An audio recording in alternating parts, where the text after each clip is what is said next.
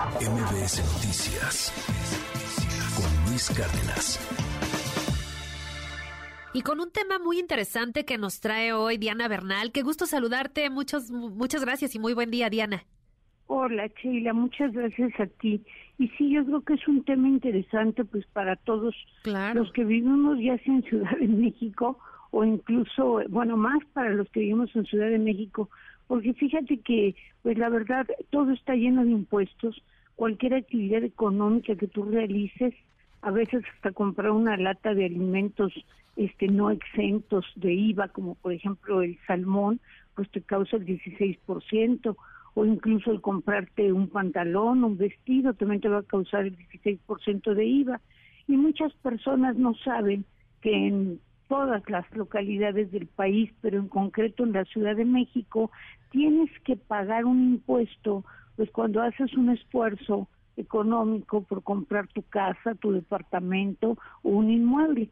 En todos estos casos se cobra lo que se llama impuesto sobre adquisición de inmuebles y que no nada más se compra, perdón, se, se cobra Sheila a los que compran un inmueble, sino también si, por ejemplo, tu cónyuge, tu padre, tu hijo, hija, te donan un inmueble, también eso va a estar eh, grabado, o sea, va a estar afectado por este impuesto. Y fíjate que no es un impuesto que digamos barato, porque por poner algún ejemplo, si alguien compra un departamento en un millón trescientos treinta y nueve aproximadamente, su impuesto es de cincuenta y dos mil pero si el inmueble ya rebasa los dos millones seiscientos setenta y nueve mil pesos, es de ciento dieciséis mil pesos, lo cual pues obviamente encarece los precios de una compraventa y esto lo paga el comprador. Y lo que quería comentar ahora con tu auditorio en MBS es cómo en este caso lo que se conoce como pleno de circuito de los tribunales colegiados, que son los que deciden el criterio o la jurisprudencia definitiva para aplicarse en algún tema, resolvieron que el impuesto en la Ciudad de México es inconstitucional.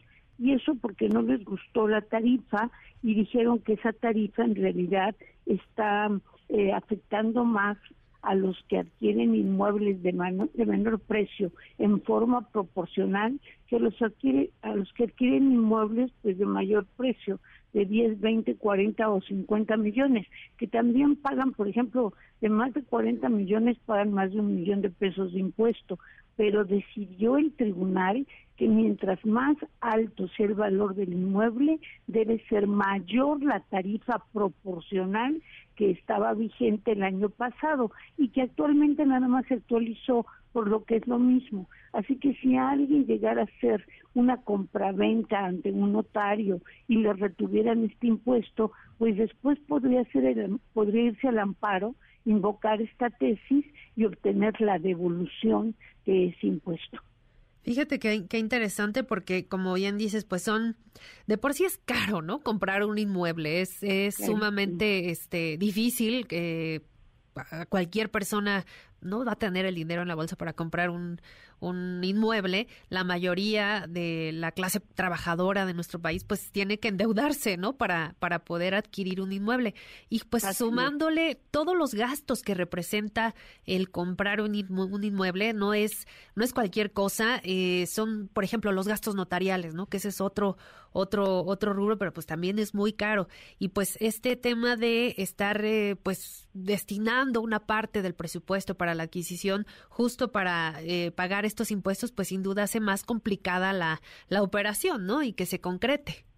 Exacto, incluso entre todos los gastos que tú muy bien mencionas, incluyendo este impuesto, pues salvo que estés en jornada notarial que sale un poco más barato, te pueden salir entre 6 y 8% del valor del departamento, que como tú dices, la mayoría de los seres humanos comunes y corrientes aquí en Estados Unidos y en todas partes del mundo, pues tienen o tenemos que adquirir créditos hipotecarios para poder acceder a un inmueble. Por eso yo creo que pues hicieron bien en declarar inconstitucional este impuesto. Vamos a ver ahora cómo reaccionan nuestras autoridades porque deberían pues ajustar su, su ley, su código fiscal de la Ciudad de México para el próximo año 2023 y cambiar la tarifa.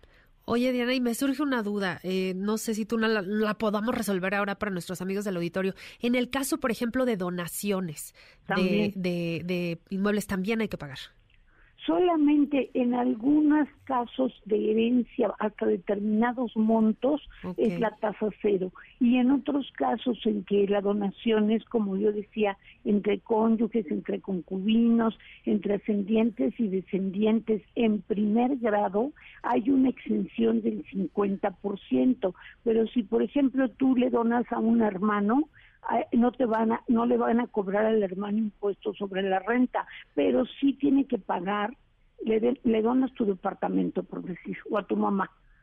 No le van a cobrar un impuesto federal, pero sí le cobran el mismo impuesto local que te comentaba por adquirir ese inmueble, aunque en este caso tendría un subsidio del 50%.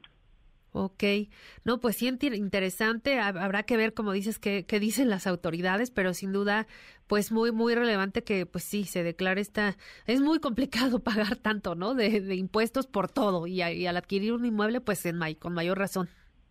Sí, Sheila, sí, ya tuiteé la complicada tesis por la que el Poder Judicial declaró esto inconstitucional, pero pues sí, una felicitación para los magistrados del primer circuito, sea de la Ciudad de México, pues que tuvieron esta sensibilidad. Y cualquier duda de tu auditorio, pues ahí estamos en Twitter, Diana Bernal LA1 o en LinkedIn, pues a las órdenes de todo el auditorio de MBS. Ahí está, Diana, ya te estamos dando retweet para que nuestros amigos del auditorio tengan ahí toda la información.